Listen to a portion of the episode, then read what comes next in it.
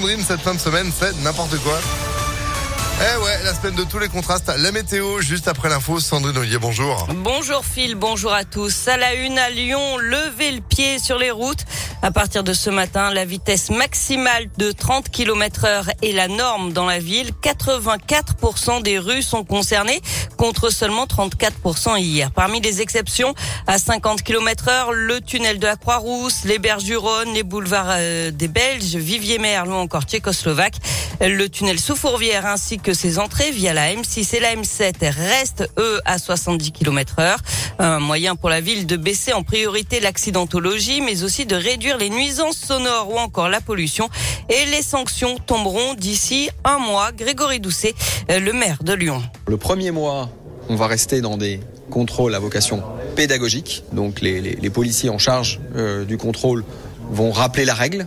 Euh, quant à nous, on a prévu l'installation de 20 radars pédagogiques. On a déjà euh, exprimé auprès, euh, auprès de la préfecture notamment et de la métropole ce que l'on souhaitait, avoir euh, plus de radars sanctions de manière à, rappeler la nécessité de, de, respecter les limitations de vitesse. On sait qu'il y a une centaine d'emplacements qui sont aujourd'hui à l'étude où pourraient être établis des radars sanctions.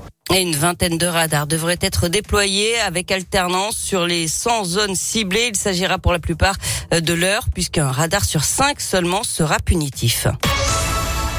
Des perquisitions à la mairie de Glazé, près de Villefranche. Selon le progrès, le domicile du frère du maire Ghislain de Longevial a lui aussi été perquisitionné. Ce serait dans une enquête pour des soupçons de prise illégale d'intérêt pendant 11 ans.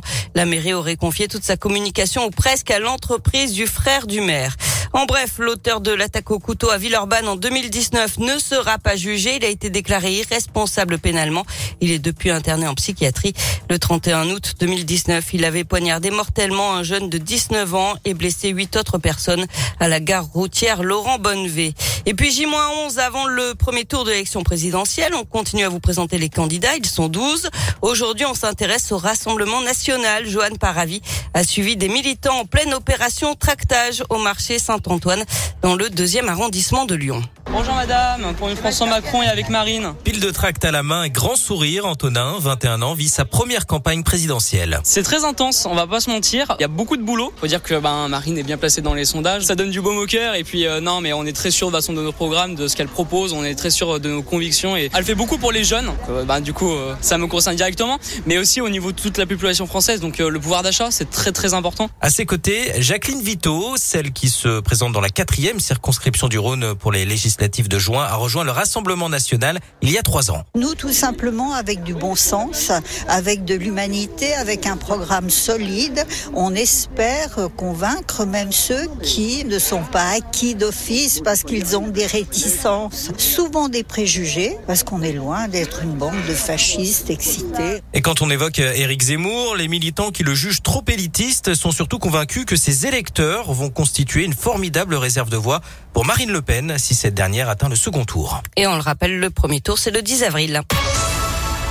On termine avec du sport et du foot et la victoire écrasante de l'équipe de France face à l'Afrique du Sud hier en match amical. 5 buts à 0 avec un doublé de Mbappé. Merci beaucoup Sandrine. La fin continue sur impactfm.fr. Vous êtes de retour à 7h. À tout à l'heure. Allez, à tout à l'heure, 6h34. Météo